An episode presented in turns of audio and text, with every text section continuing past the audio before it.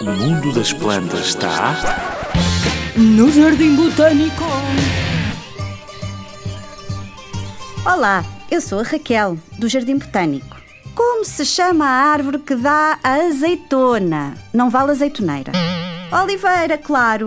Esta é mais uma árvore nativa das nossas florestas e, para além disso, muito importante para a nossa economia, pois da azeitona produzimos o azeite. O azeite é uma gordura muito saudável, em quantidades moderadas, como tudo, e felizmente muito utilizada na nossa cozinha. As oliveiras são árvores muito bonitas, com folhas verde azeitona. o fruto é tão importante que até dá nome a uma cor, imagina. E os troncos podem ser muito retorcidos, pois a planta pode atingir centenas ou mesmo milhares de anos. Há árvores conhecidas no mundo com mais de 1500 anos. Continuam a dar azeitona de grande qualidade. A importância das oliveiras foi sempre tão grande para a humanidade que são referidas em livros muito antigos e muitas vezes como símbolos sagrados.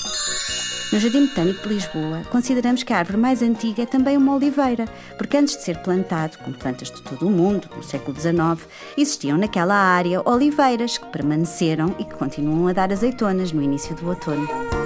Podes vê-la, por exemplo, no Jardim Botânico de Lisboa ou no Jardim Botânico Tropical.